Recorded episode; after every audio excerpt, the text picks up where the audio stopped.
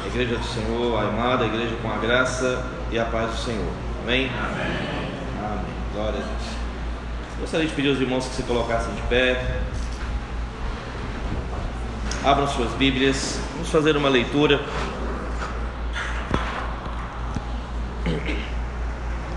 Passamos uma leitura que está na carta de Paulo a Tito. Carta de Paulo a Tito, 1 Timóteo, 2 Timóteo, Tito.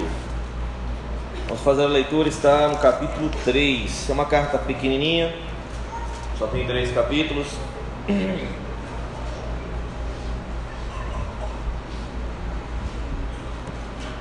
Peço aos irmãos que prestem bastante atenção na leitura, mantenham suas Bíblias abertas para que possamos acompanhar juntos a exposição da palavra de Deus. Amém? Sempre um privilégio, sempre graça, misericórdia, sempre é sempre uma bênção poder expor a palavra de Deus à igreja dele. Uma responsabilidade é algo que estremece o coração, mas é algo maravilhoso. Carta de Paulo a Tito, capítulo 3, a partir do verso 4. Eu vou ler até o verso 11. Prestem bastante atenção. Assim diz o texto sagrado.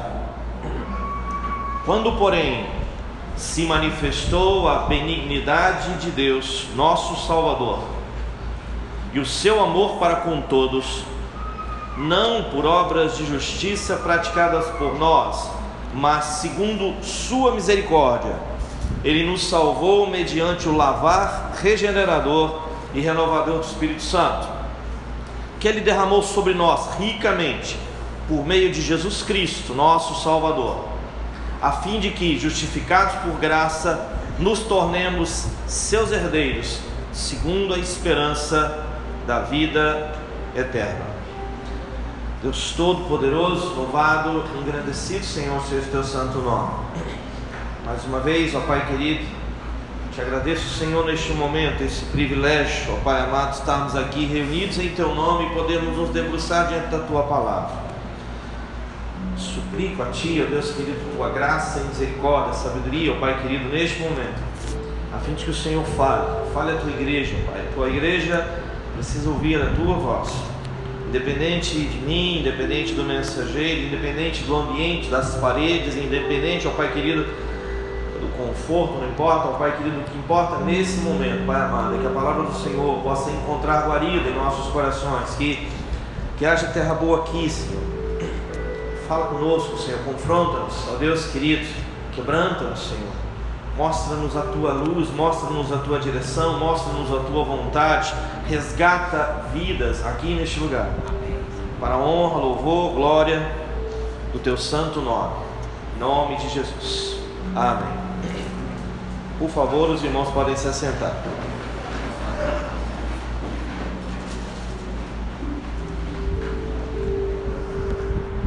Depois de quase quatro anos aqui com os irmãos, às vezes os irmãos já devem ter se acostumado né, com, a, com a forma, né, a maneira como a gente expõe a palavra de Deus. Queria trazer aqui algumas informações básicas a respeito dessa carta, uma carta pequena, uma carta importantíssima no Novo Testamento. Paulo está escrevendo para Tito. Tito, nesse momento, está na ilha de Creta. A ilha de Creta é uma ilha grega de grande beleza no Mediterrâneo. E Paulo deixou Tito naquele lugar, seu discípulo. E na própria carta, aqui no capítulo 1, lá no verso 5, se você voltar um pouquinho atrás, você vai observar lá no verso 5 do capítulo 1 da carta de Paulo a Tito, que Paulo vai dizer que por esta causa eu te deixei em Creta, para que pusesses em ordem as coisas restantes, bem como em cada cidade constituísses presbíteros conforme te prescrevi. Está dando eco. Ou seja, Paulo deixou Tito em Creta, na ilha de Creta, para que colocasse em ordem todas as coisas restantes e para constituir presbíteros em todas as cidades que lá, que lá havia. De acordo com de acordo com uma tradição cristã, Tito viveu ali até os 90 anos de idade. nós não temos como confirmar essa informação. Interessante que a primeira carta, a segunda carta a Timóteo, bem como a carta a Tito, elas são conhecidas como as cartas pastorais. Desde o século XVIII, elas receberam esse título, esse conjunto, esse bloco, esse grupo dessas três cartas. E é razoável considerá-las juntas para efeito de interpretação por causa das similaridades que existem entre elas. E mas essas cartas elas também devem ser verificadas em separado, porque mas há algo interessante, porque são as únicas cartas do Novo Testamento em que Paulo se dirige, ele escreve diretamente a pessoas do seu círculo íntimo de trabalho. Ou seja, Timóteo e Tito foram pessoas que trabalharam com ele, foram pessoas que foram discipladas por ele, que aprenderam com ele, que viram como ele trabalhava e que ficaram responsáveis por determinadas tarefas, enquanto Paulo se encontrava em outros lugares. E num dado momento, Paulo escreve para eles para orientá-los no seu trabalho. Muito provavelmente, se você olhar o seu, a sua Bíblia, você pegar o livro de Atos e observar o último capítulo do livro de Atos, o livro de Atos ele termina com Paulo preso. Né? O livro de Atos é um livro que na verdade não termina, porque ele termina com reticências. Né? Nós continuamos a história do livro de Atos, a igreja do Senhor ela permanece fazendo a sua história. Mas o livro de Atos dos Apóstolos, escrito por Lucas, também um discípulo de Paulo, também um seguidor, discípulo de Jesus Cristo, ela termina com Paulo preso. E só que era uma espécie de prisão domiciliar. E todos acreditam e entendem que Paulo saiu livre dessa prisão mais ou menos uns dois anos depois. Ele permaneceu lá e depois ele saiu. E, e tradicionalmente reconhece-se que depois que Paulo saiu da prisão em Atos, que termina no livro de Atos, ele continuou seu trabalho nas cidades do entorno do Mediterrâneo. Talvez chegando inclusive à Espanha, que ele fala sobre isso na sua carta aos Romanos. Ele fala sobre seus planos de ir pregar o Evangelho na Espanha. Aí, se você pegar o mapa do mundo, você vai perceber que ele, o Evangelho ele saiu da Palestina, a atual Palestina, faixa de Gaza, que fica ao leste do mar Mediterrâneo, o Evangelho ele subiu, ele atingiu o leste europeu, que é o que normalmente nas cartas se chama de Ásia Menor, e depois ele chega até a Grécia, Macedônia, Acaia, e ali Corim, Atenas e outros, né? E depois ele vai chegar ao oeste europeu. Só que isso só vai acontecer depois chega em Roma, chega na Itália e depois chega na Espanha. Durante esse tempo, Paulo visitou Creta e alguns outros lugares. As cartas de 1 Timóteo e Tito foram escritas exatamente nesse período, no período em que Paulo está livre após a sua prisão em Roma. Ou seja, esse período aqui não é acobertado pelo livro de Atos. O livro de Atos não relata o período em que Paulo está livre ainda pregando o Evangelho e ter passado em Creta. Não, não, não há esse, não há o relato de Paulo ter passado ali. E só que Timóteo ficar em Éfeso, na carta a, a, a, aos Efésios, ele fala disso. Timóteo ficar em Éfeso para lidar com falsos mestres. E Tito foi deixado em Creta. Observe que o, o apóstolo Paulo ele está fazendo o seu papel. Ele está, nós estamos hoje no culto evangelístico, né? Paulo está apregoando, espalhando o evangelho por todos os lugares que ele vai. Né? Ontem nós tivemos a, o impacto missionário da, da, da, da do Ministério Feminino né? do, do Estado de Pernambuco. Eu estive lá, eu participei como, como palestrante na parte da manhã e é interessante o foco de se falar em missões urbanas. Eu até comentei que muita gente acha que missões urbanas é uma, uma coisa que foi inventada agora. Ah, eu tive uma, um revelamento, né? não é nenhuma revelação, caiu do céu, um raio que e falou que agora nós vamos fazer missões urbanas. Paulo fazia missões urbanas, era onde ele pregava. Ele pregava nas cidades. E Jesus também fazia missões urbanas. Ele não ficava indo para a roça, ele ia para os lugares onde tinha muita gente. Porque a cidade era o celeiro para onde, de onde saíam as pessoas que continham a mensagem do Evangelho, que é o poder de Deus para a salvação de todo aquele que crê. Paulo deixara Tito em Creta para organizar e restabelecer a igreja lá. Eventualmente, Paulo foi preso novamente, o que levou à sua decapitação, mas isso foi depois, já foi sob o reinado, reinado de Nero. E durante esse aprisionamento final, ele escreve a segunda carta a Timóteo. A primeira e a primeira carta de Paulo a Timóteo, a carta a Tito, são escritas nesse período em que Paulo está solto, está livre, já liberto da sua prisão de Roma, relatada no livro de Atos. E aí ele passa por vários lugares, entre os quais Creta. A segunda carta de Paulo a Timóteo, ela é escrita a partir da prisão. Não mais uma prisão domiciliar, mas uma masmorra fétida, de onde Paulo sairia para ser morto, para ser decapitado.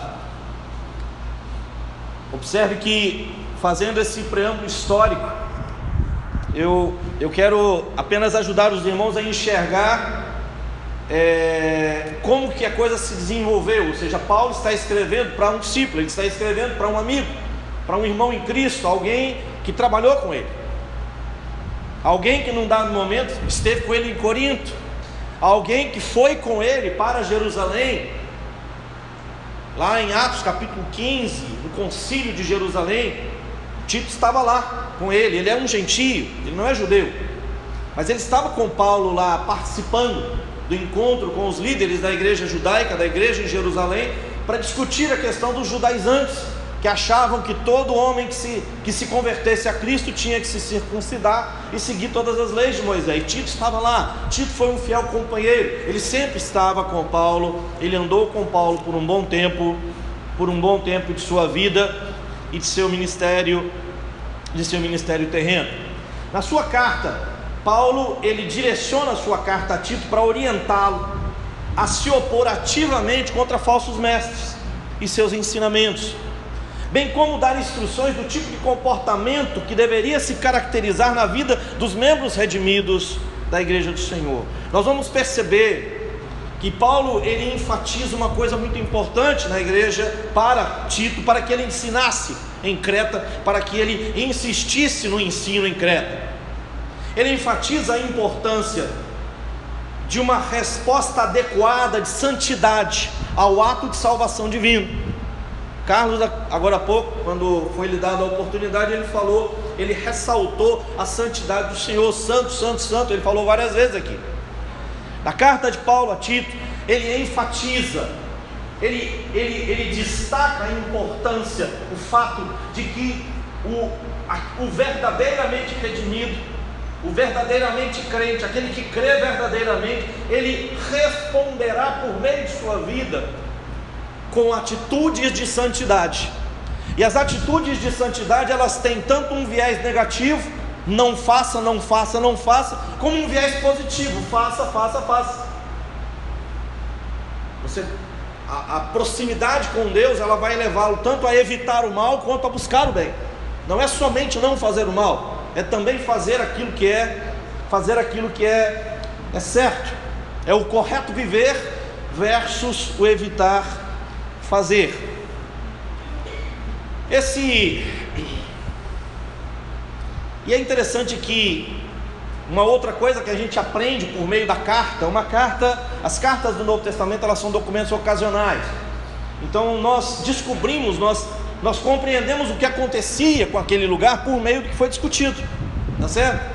Por exemplo, quando você estuda carta aos, as cartas de Paulo aos Coríntios, dá para entender a confusão que estava lá todas as coisas que aconteciam lá. Pela carta de Paulo a Tito, se referindo à igreja do Senhor nas cidades da ilha de Creta, nós podemos perceber que a situação lá não estava simples, não estava fácil. Na verdade, ela era semelhante às igrejas da Galácia, que também é uma região, a Galácia não é uma cidade. Parece que havia nas igrejas em Creta alguns, algumas pessoas insistindo com a ideia de circuncisão e de cumprimento de, das leis judaicas. Haviam judaizantes lá. Depois de muito tempo, depois de ter passado muito tempo do Concílio de Jerusalém, que discutiu sobre isso, que enviou cartas para todas as igrejas dizendo que os irmãos poderiam ter paz no coração, que isso não era necessário, que a circuncisão e o cumprimento das, das, das, legislações judaicas não estavam associadas à salvação. Nesse momento ainda haviam judaizantes espalhados pelo mundo ensinando essa mesma coisa. Mas também é, outras pessoas estavam se engajando em controvérsias inúteis, obcecadas com genealogias, provocando dissensões, disputas de palavras e debates intermináveis, pessoas apaixonadas pelo debate, apaixonadas pela discórdia. Nós temos hoje no nosso tempo pessoas que são assim, não são pessoas que estão em busca da verdade, são pessoas que amam uma trava, uma batalha de palavras. Amam discutir teologia pelo prazer de discutir. Eu, eu particularmente, como professor, eu fujo disso, eu não participo. Eu não, eu não dou trela, isso é coisa do capeta, eu não entro nisso, porque não ajuda. Nós, nós, nós discutimos teologia para compreender a vontade de Deus e para segui-la. Não é para ficar debatendo, ficar batendo boca. Bate boca, bate boca, bate boca com o diabo. Deixa ele para lá, perde tempo.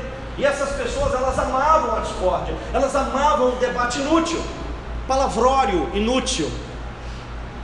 A palavra utilizada por, por Paulo é martaiologo, significa é, é, pala, pala, é, palavrório é, sem sentido, inútil, sem valor. Ou seja, é blá blá blá, blá, blá, blá, é só conversar, conversa fiada. E estava cheio de gente lá com esse tipo de comportamento. Então, Tito tinha uma tarefa pesada, árdua, porque ele era um jovem. A exemplo de Timóteo, ele também era um jovem. E Paulo, e isso serve para os jovens que aqui estão. Ele era um jovem. Paulo fala que ninguém despreze a tua mocidade, vai, fala com a autoridade, fala com ele, manda eles calar a boca. Se fosse aqui, ia mandar encher a boca deles de tapioca. Enche a boca deles de tapioca para não ter como falar. Essas pessoas, elas estavam. Outro detalhe interessante é que esse desejo, esse anseio, essa vontade enorme de ficar batendo boca, era algo tão maligno que essas pessoas provavam a malignidade do seu comportamento vivendo vidas ímpias. Eles viviam na impiedade, viviam na mentira, na falsidade, na idolatria e ficavam debatendo, debatendo, debatendo. O debate deles mostrava quão hipócrita era a sua piedade, quão hipócrita era a sua religião, falsidade de suas crenças. Paulo fala com Tito para não se envolver com esses indivíduos. Ele fala para manter distância desses indivíduos. No capítulo 1, no verso 1, de acordo com a carta a Tito, o propósito do apostolado de Paulo era ver as pessoas ir à fé, crescerem em fé e conhecimento da verdade. E na carta a Tito, a palavra verdade se recebe especificamente ao Evangelho. E esse Evangelho conduz à verdadeira piedade, ou seja, uma vida santa. Não, não, não achem que Paulo está falando de salvação por obras, ele nunca falou isso. Mas ele diz que alguém verdadeiramente salvo terá uma vida transformada e diferente. Isso é o produto da fé nessas, nessas pessoas. No verso 2 e 3 do capítulo 1, ele diz que na esperança da vida eterna, que Deus, que não pode mentir, prometeu antes dos tempos eternos e em tempos devidos manifestou a sua palavra mediante a pregação confiada a Paulo por mandato do próprio Deus. E por esta causa, verso 5, Paulo deixou Tito em Creta para que pusesse as coisas em ordem e constituísse presbíteros anciãos em cada cidade. No capítulo 1, do verso 6 ao verso 9, Paulo orienta Timóteo a respeito dos parâmetros desses presbíteros, desses anciãos, dos diáconos, dos servos, né? da mesma forma que ele fez com Timóteo. Ele orienta como que essas pessoas deveriam ser, que o bispo deveria ser apegado à palavra, fiel, que é segundo a doutrina, de modo que tenha poder tanto para exortar pelo reto ensino, como para convencer os que contradizem. E por que, que ele está dizendo isso? Preste atenção, olha aí na sua Bíblia, no verso 10. Lembra que eu falei com vocês aqui agora? Não gelado. No verso 10 e 11, ele diz assim: Porque existem muitos insubordinados, pauradores frívolos. Pauradores frívolos são pessoas que eram é, é, é, que adoravam o palavrório inútil, conversa fiada, enganadores, especialmente os da circuncisão. Isso está no verso 10 e 11. É preciso fazê-los calar porque andam pervertendo casas inteiras, ensinando que não devem, e isso por torpe ganância. Esse é o tipo de falso obreiro que se encontrava rondando as igrejas de Creta. Situação em Creta realmente não parecia ser simples nas igrejas lá estabelecidas. É, isso é muito sério, segundo Paulo, quando ele fala que essas pessoas estavam pervertendo casas inteiras, ensinando doutrinas estranhas ao reto evangelho. Ao mesmo tempo, ele fala de judaizantes, ou seja, ele fala de cretenses envolvidos. Observem aí no verso 12, no verso 12 do capítulo 1, Paulo fala, Paulo cita uma ele cita uma estrofe de um poema é, cretense de um poeta cretense que diz assim: Foi mesmo dentre eles um seu profeta, na verdade ele é um poeta, que disse: Cretenses, sempre mentirosos, feras terríveis, ventres preguiçosos. Tal testemunho é exato, porquanto repreende-os severamente, para que sejam sadios na fé. Ou seja, citando essa estrofe de uma poesia de um poeta que escreveu 600 anos antes de Cristo, falando a respeito da notória má reputação do povo de Creta.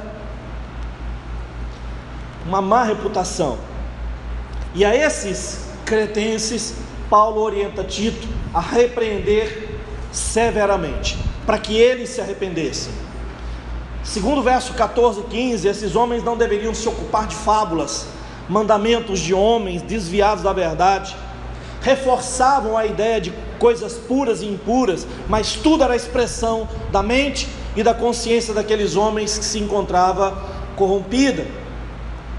Quanto a Deus, no verso 16 diz que essas pessoas, do capítulo 1, professavam conhecer a Deus, entretanto o negavam com suas obras, se tornando abomináveis, desobedientes, reprovados para toda boa obra. O cenário não era nem um pouco animador e a tarefa certamente era pesadíssima para o jovem Tito. Isso está no verso 16 do capítulo 1, é o último verso do capítulo 1.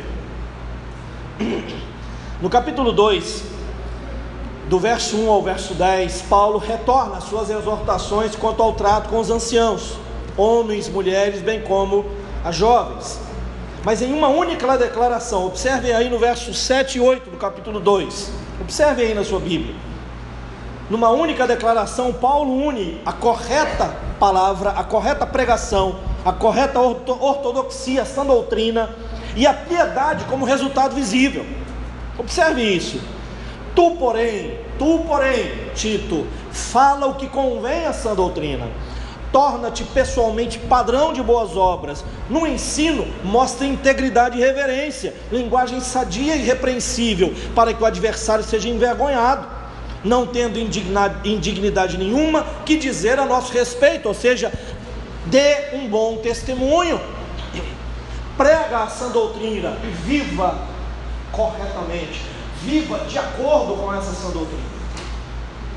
Viva uma vida digna do Evangelho de Deus ande à altura desse evangelho, que a tua palavra ela seja confirmada pelo teu testemunho. Mais uma vez, Reginaldo, duas testemunhas, a tua palavra e a tua vida. São as duas testemunhas o tempo todo. Interessante aqui no verso 9, no verso 10, existem algumas orientações sobre os servos.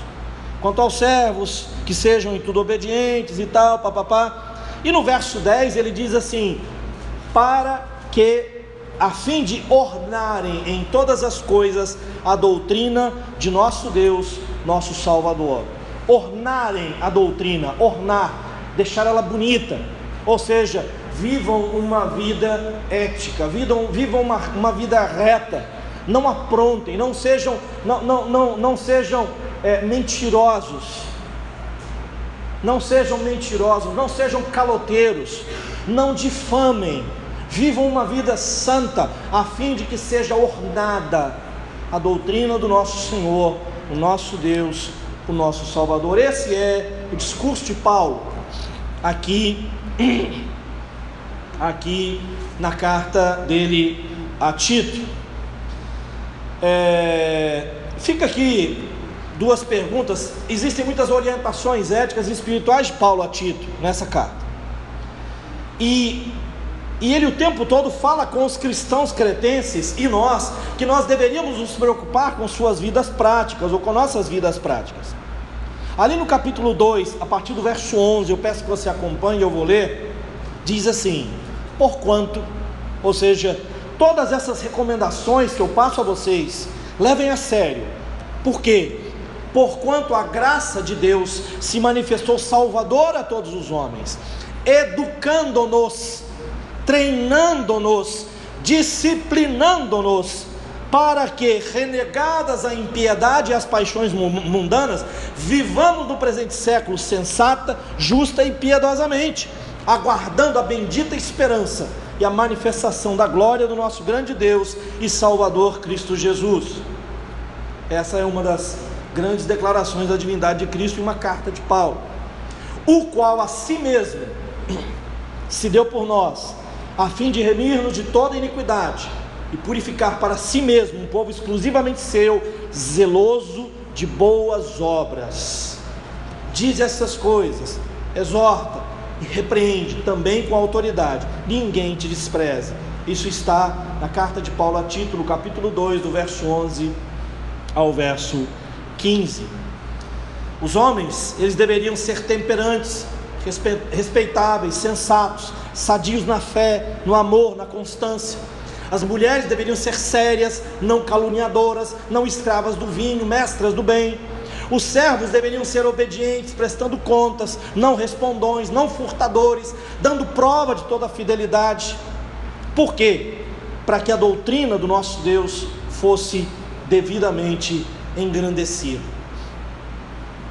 A salvação proclamada no Evangelho de Paulo tem implicações profundas. Sabe por quê?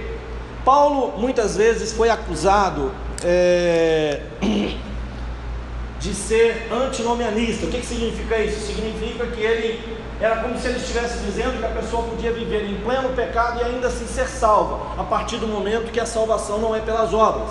Então, muitas pessoas acusavam Paulo de antinomianismo, diziam que ele propagava uma salvação sem nenhuma transformação na vida da pessoa ou sem uma vida reta.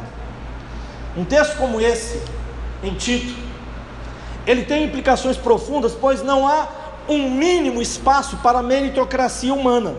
Primeiro, que é presente na teologia judaica, ou seja, o homem conquista seu espaço diante de Deus.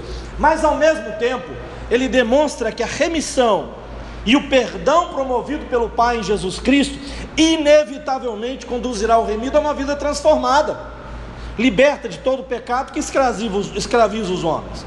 Observe aqui, do capítulo 2, a partir do verso 11, eu vou separar em tópicos.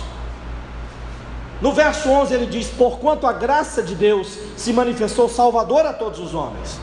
Graça, graça de Deus, guarda essa palavra. Nós vamos encerrar essa mensagem falando a palavra graça, educando-nos. A palavra educar aqui é treinar, disciplinar, ensinar uma criança para que vivamos no presente século sensata, justa e piedosamente. Ou seja, a graça de Deus, ela se manifesta salvadora, nos educando para uma vida sensata, justa e reta. A graça de Deus faz as duas coisas. A graça de Deus, ela se manifesta salvadora, ela te salva dos efeitos do pecado, mas ela te salva do poder do pecado. Um evangelho que te salva da penalidade do pecado, mas não te salva do poder dele, é um evangelho torto. Não existe isso. Não existe metade. Eu não sou meio salvo, é cunhado, é primo em Cristo Jesus, né? é agregado, é irmão. Não existe isso. Ou você é ou você não é. Ah, mas está em cima do muro. Já me disseram que o muro é dele. Dele quem? Do capeta. Quem está em cima do muro está com ele. Também diz que aguardando a bendita esperança e a manifestação da glória do nosso grande Deus e Salvador Jesus Cristo. Esse mesmo Deus, essa mesma graça salvadora, que te redime, que te perdoa sem mérito algum, ela te educa para uma vida reta, e ela coloca no teu coração para olhar para cima, para aguardar a bendita esperança da vinda do nosso Senhor. A carta de Paulo aos Tessalonicenses, da forma como ela é iniciada, na introdução da carta aos Tessalonicenses, tem uma palavra muito linda, muito bonita, muito maravilhosa, quando Paulo exalta o testemunho dos Tessalonicenses da Macedônia e da Acaia, porque ele diz que era desnecessário falar do impacto que o Evangelho teve na vida deles, porque eles abandonaram os ídolos para servir o Deus verdadeiro, primeira coisa, e aguardar dos céus a bendita esperança da vinda do Senhor Jesus Cristo. A igreja de Cristo verdadeira é a igreja que olha para cima, é a igreja que espera e que anseia e que sente saudades, que deseja profundamente clamar em alta voz: Maranata, vem Senhor Jesus. Isso é o que a igreja do Senhor faz. E a manifestação da glória de nosso grande Deus e Salvador, Cristo Jesus, o qual a si mesmo se deu por nós, a fim de nos remir de toda a iniquidade, perdão, e purificar para si mesmo um povo exclusivamente seu, zeloso de boas obras. Percebe como é que junta as duas coisas numa declaração só? Percebe, pastor? Ele, ele remiu para si mesmo. Os salmos falam: bem-aventurado é aquele a quem Deus não atribui pecado. Bem-aventurado é aquele que ele perdoa. Bem-aventurado é, pastor Renato, bem-aventurado. Você não merece, não, não tenha dúvida, você não merece, você não, mas ele te perdoou. E no momento que ele te perdoa, ele te perdoa dos efeitos malignos do pecado, e te perdoa e te liberta dos poderes do pecado. Consequentemente, espera-se que, como filho de Deus, você viva à altura desse título, à altura do Espírito Santo que habita em você. E isso não é para ser salvo, é porque você é salvo. Assim diz Efésios capítulo 2, a partir do verso 8. Os cristãos de Creta estavam cercados de uma cultura negligente, licenciosa, atrevida, irreverente, desrespeitosa eles corriam o risco de continuar vivendo como viviam e considerar que esta era a forma correta, pois não incomodava ninguém. Eles viviam numa sociedade pervertida. E quem vive numa sociedade pervertida, o pervertido não incomoda. Quem incomoda a sociedade pervertida, pervertida é o puro. Quem incomoda a sociedade pervertida não é o pervertido é aquele que nega a perversão, a perversão.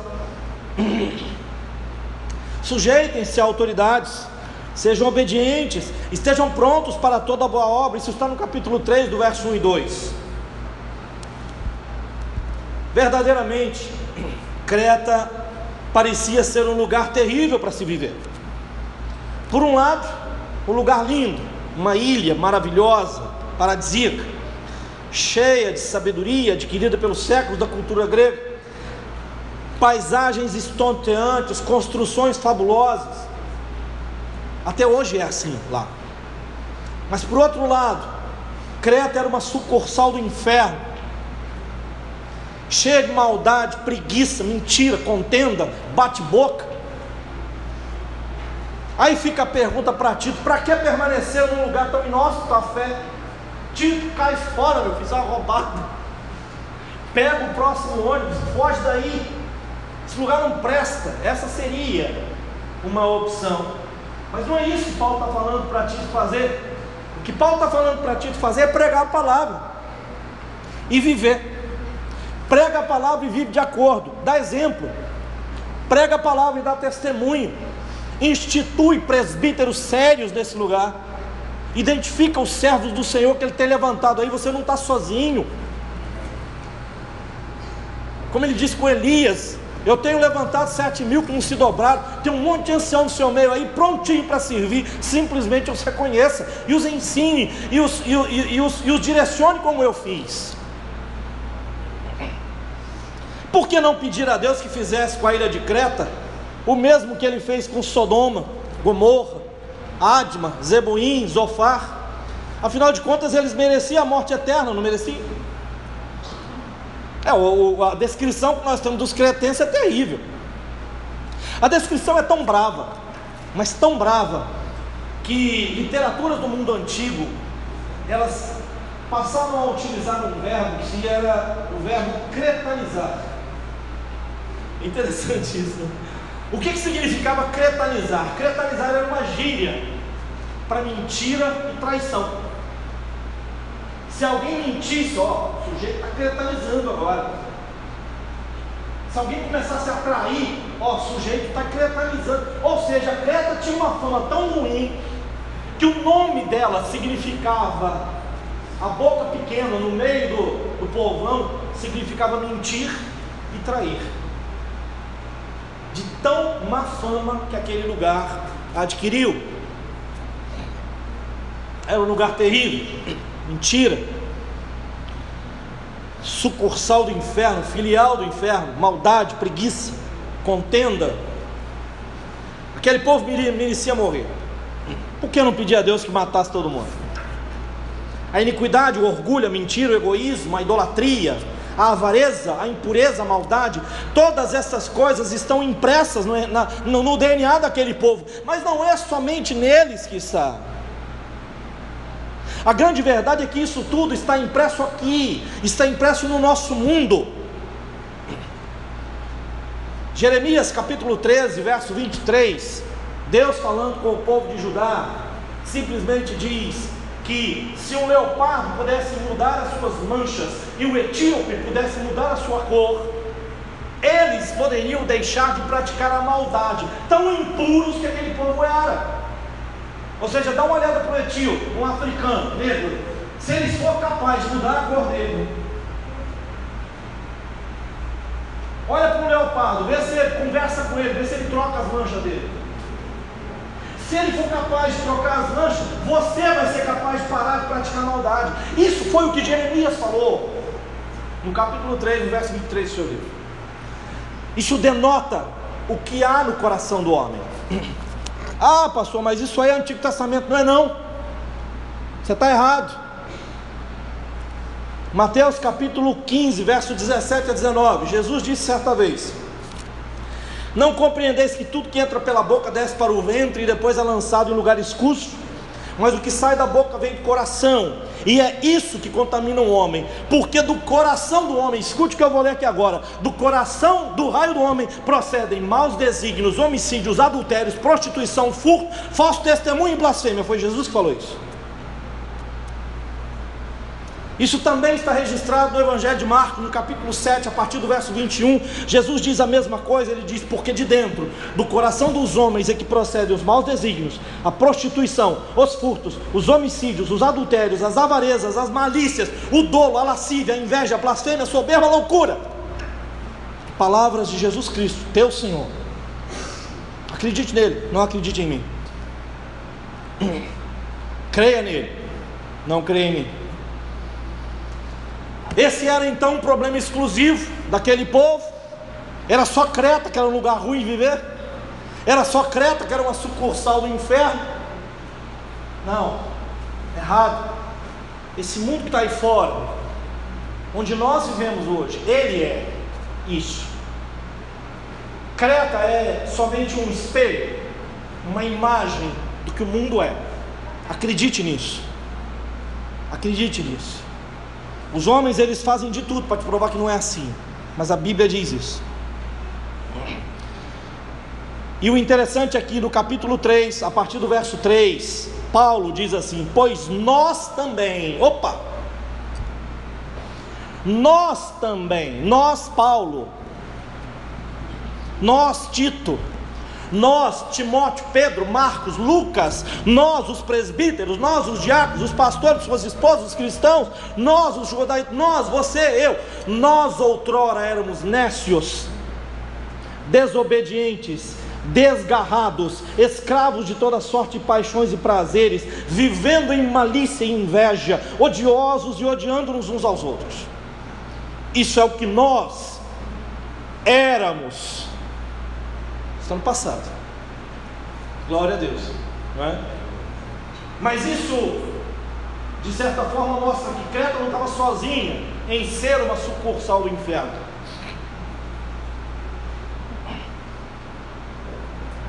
Quando, porém, se manifestou a benignidade do nosso Deus, do nosso Salvador, e seu amor para com todos, não por obras de justiça praticadas por nós, mas segundo a sua misericórdia, ele nos salvou mediante o lavar regenerador e renovador do Espírito Santo, é o texto que eu li no início dessa, dessa palavra. Nécios, tolos, sem amor de Deus, sem temor de Deus, estúpidos, insensatos desobedientes, rompedores da lei, da aliança, transgressores, culpados, sendo enganados e enganadores, escravos de paixões, prazeres imundos, vivendo em malícia e inveja, destilando ódio para todo lado, alimentando a maldade mútua. O interessante é que nesse texto Paulo fala a respeito de pessoas odiosas odiando uns aos outros. É o ódio que se retroalimenta.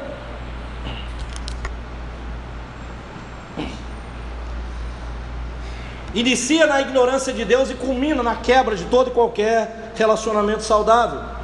Quando, porém, essa essa expressão ela apresenta a intervenção divina na história para quebrar o ciclo do pecado e da morte. Quando, porém, a partir do verso 4 que nós lemos no início dessa mensagem, quando, porém, se manifestou a benignidade de Deus, a bondade, sua graciosa bondade prática, quando se manifestou o seu amor para com todos, o termo utilizado aqui é filantropia, significa amor devotado à humanidade de modo geral. Essa manifestação, irmãos, ela não aconteceu por demonstração de justiça da tua parte, mas pelo amor do Deus eterno, todo-poderoso, que olhou para a nossa destruição e disse: Eu não vou deixar. Não ocorreu por obras de justiça praticadas por nós. Basta ver a descrição dos cretenses e de toda a humanidade que eles representam.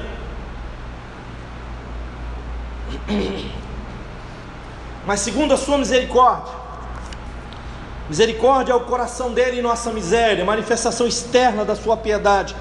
Ele assume a necessidade por parte de quem a recebe e os recursos adequados por parte daquele que mostra. Deus é rico em misericórdia, Ele proveu salvação para todos os homens. Tito 3,5: Sua misericórdia se renova a cada manhã e ela dura para sempre. Quando, porém, se manifestou a benignidade de Deus, intervenção divina na história, a quebra do ciclo do pecado e da morte. Quando, porém, se manifestou a benignidade de Deus, nosso Salvador, e o seu amor para com todos, não por obras de justiça praticadas por nós, mas segundo a sua misericórdia, ele nos salvou mediante o lavar regenerador e renovador do Espírito Santo, o qual ele derramou sobre nós ricamente. Ele não foi, ele foi generoso. Como diz aqui no Nordeste, ele não foi pirangueiro quando ele nos abençoou, ele abriu a mão. Ele nos abençoou ricamente com o seu Espírito Santo. Ele nos salvou.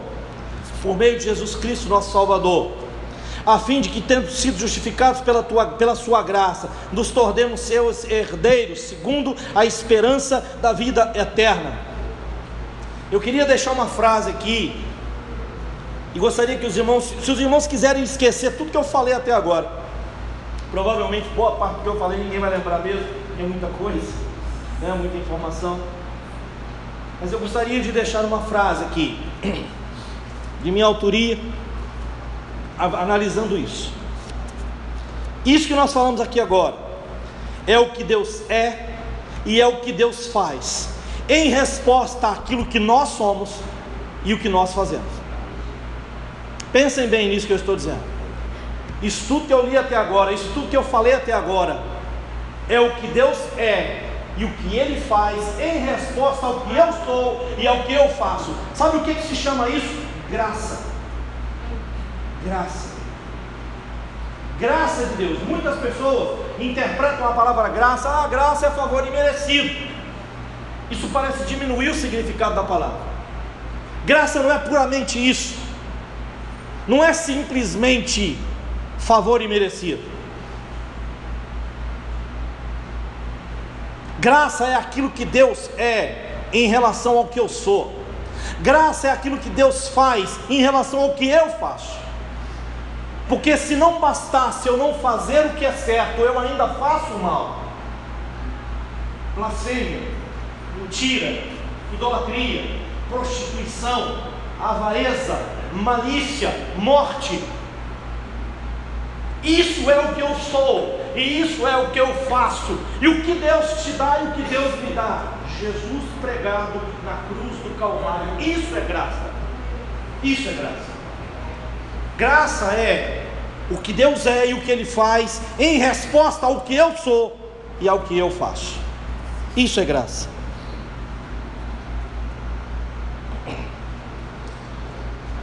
Quando, porém, se manifestou a benignidade de Deus, nosso Salvador, e o seu amor para com todos, não por obras de justiça praticadas por nós, mas segundo a sua misericórdia, ele nos salvou mediante o lavar regenerador e renovador do Espírito Santo, que ele derramou sobre nós ricamente por meio de Jesus Cristo, nosso Salvador a fim de que, justificados por graça, nos tornemos seus herdeiros, segundo a esperança da vida eterna. Isso é graça.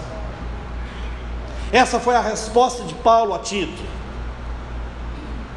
Creta era um lugar difícil. Os homens de Creta eram homens difíceis, dados à rebelião, dados à mentira, ventres preguiçosos, é o que o autor deles falou, e Paulo concorda. Nós éramos tudo isso e muito mais. Paulo também concorda. E aí ele diz: Mas quando Deus resolveu, ele mudou tudo isso. Isso é evangelho. Isso é evangelho. A palavra de Deus diz, a carta de Paulo aos Romanos, que o evangelho é o poder de Deus para a salvação de todo aquele que crê, por meio do Evangelho, Deus se habilita para salvar o pecador. Simplesmente não fazendo vista grossa ao nosso pecado, mas punindo perfeitamente o nosso pecado, o meu pecado, nos lombos do seu Filho Jesus Cristo, que assumiu o meu lugar e o seu lugar. Isso é Evangelho, isso é graça. Vamos colocar de pé em nome do Senhor Jesus.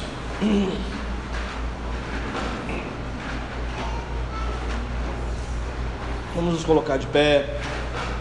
Quando, porém, nós, nós éramos necios, desobedientes, desgarrados, escravos de toda sorte de paixões, prazeres, vivendo em malícia, inveja, odiosos, odiando-nos uns aos outros.